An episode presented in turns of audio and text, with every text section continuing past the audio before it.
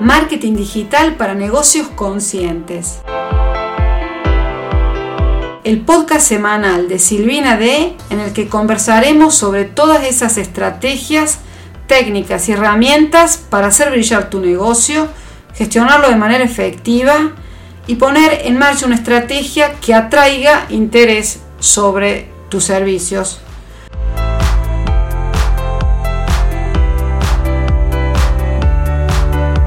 Bienvenidas, bienvenidos a este primer episodio del podcast dedicado al propósito. P como propósito, cómo definir tu propósito de cara al 2022. Es fin de año y por lo general es un momento de balance para muchos de nosotros. A mí eh, me pilla lo que yo llamo balancitis, porque mm, me gusta repasar los objetivos ah, para saber en qué punto estoy y hacer una pequeña auditoría de las cosas que han funcionado, de los logros y por supuesto también de las cosas que no he conseguido, por las razones que sean. Te cuento ah, que esta semana he dado una clase en vivo para mi comunidad sobre las claves y los pasos para materializar tu idea de negocio en 2022. Eh, y una persona me preguntó qué hacer para tener foco, porque tiene una idea de emprendimiento ah, que quisiera, por supuesto, desarrollar, pero se encuentra atascado. Yo creo que la respuesta a esa pregunta pasa por definir correctamente tu propósito. O, por supuesto, por descubrirlo si aún no tienes claro ese propósito vital. Y si quieres construir un negocio que sea alineado con tus valores y que tenga bases sólidas. En mi sesgada opinión, el primer paso para definir eh, tu propósito es saber a dónde quieres estar. Tener bien claro ese, esa meta, ese destino que queremos alcanzar y por supuesto ponerse en marcha, porque las cosas no se logran, no se consiguen pensando, sino se consiguen haciendo tan fácil como difícil, tú dirás. Y yo te doy toda la razón, porque el problema, creo que a menudo la palabra propósito conlleva mucha carga emocional. Y a veces puede resultar más fácil eh, darle vuelta a la pregunta, ¿no? Cambiarla. Y, por ejemplo, decir, ¿qué quiero hacer? Con todo este tiempo que tengo a disposición. Yo creo que uno de los problemas por el cual las personas no alcanzan su propósito es porque lo viven siempre postergando en un futuro, ¿no? Como si tuviéramos tiempo indefinido, ¿no? Todo el tiempo del mundo. Mientras que la verdad es que el tiempo es un intangible no renovable. Mi papá solía decir, somos tiempo, no somos historia. Estamos aquí de paso. Otra pregunta muy poderosa que podemos hacernos para intentar definir nuestro propósito es, ¿cómo quiero que sea mi vida de aquí en adelante? En este nuevo año que, está por comenzar, ¿cuál es mi meta? Yo creo que si sabemos a dónde queremos llegar, pero también en dónde estamos, vamos a saber cómo alcanzar esa meta, es decir, ese destino al que queremos llegar. Es un poco como cuando subimos al coche y escribimos en Google Maps a dónde queremos ir. Google nos va a dar varios itinerarios posibles para llegar tal vez a esa misma meta en función de si viajamos en coche o también del tipo de ruta que vamos a recorrer, si es una autopista con carril de aceleración o si es una carretera perdida por la provincia sin asfaltar. Yo creo que es útil entender que el propósito es eh, ese norte que, que, tenemos que tener, y, pero que tenemos que concretar sobre la base de tareas y objetivos intermedios mucho más concretos valga la redundancia.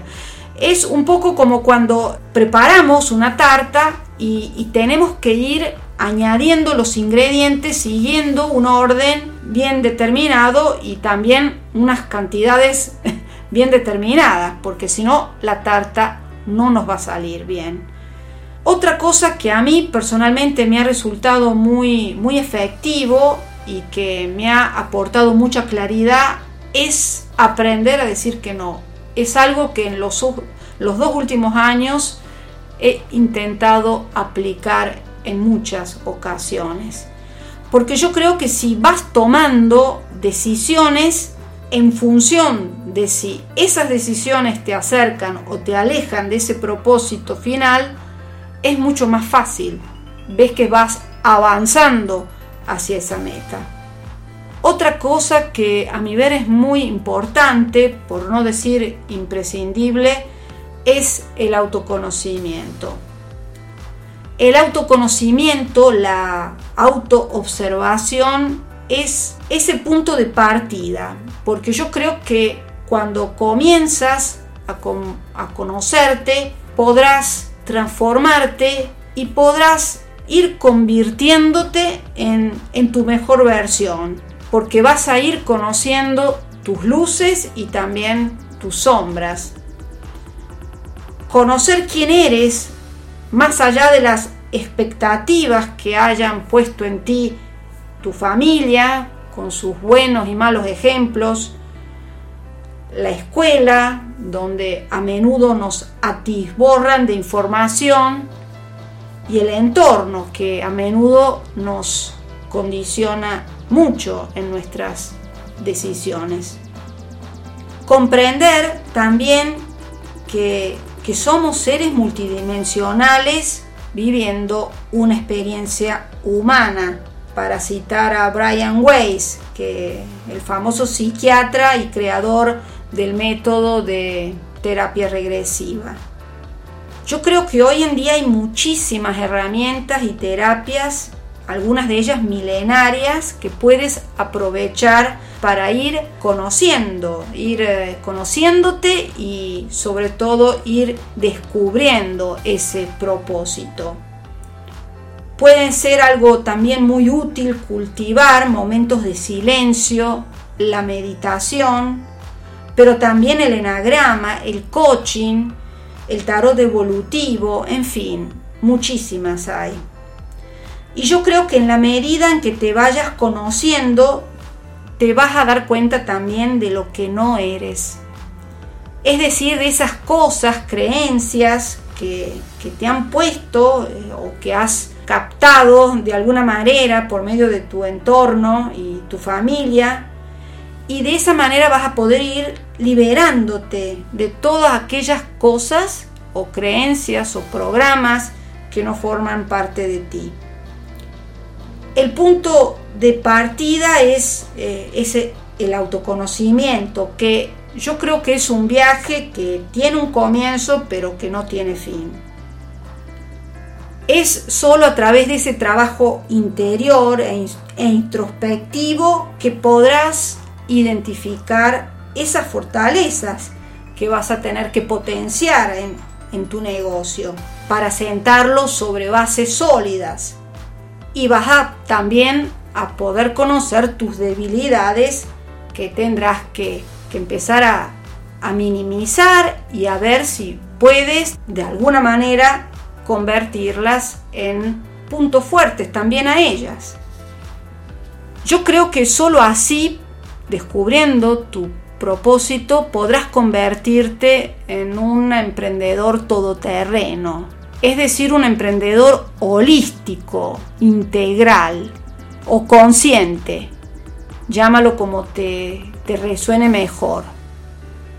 Una persona, un emprendedor con propósito es aquel o aquella que también sabe fluir ante los desafíos que la vida le presenta y que sabe aprender de sus fracasos y de sus errores. Por eso es importante ponerse en marcha y no dejarse bloquear por los distintos miedos que uno pueda tener y síndromes de, del impostor. La vida después de todo es movimiento, es cambio y, hay que conocer las reglas del juego para jugarlas de la mejor manera posible. Yo creo que esto, eh, conocer tu propósito, te va a poner en una ventaja competitiva, como se dice en marketing, pero que va a ser una ventaja competitiva existencial. Una herramienta muy útil eh, para aterrizar todo esto que te estoy comentando es el Ikigai.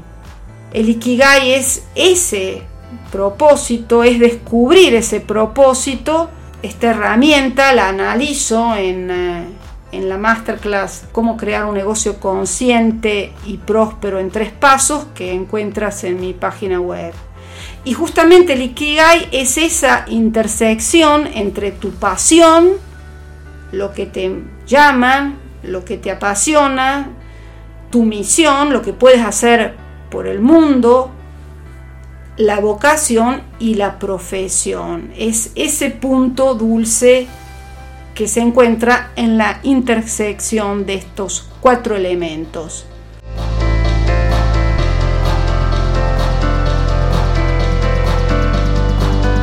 En los próximos episodios vamos a analizar herramientas para ir, para seguir, digamos, aterrizando tu propósito vital.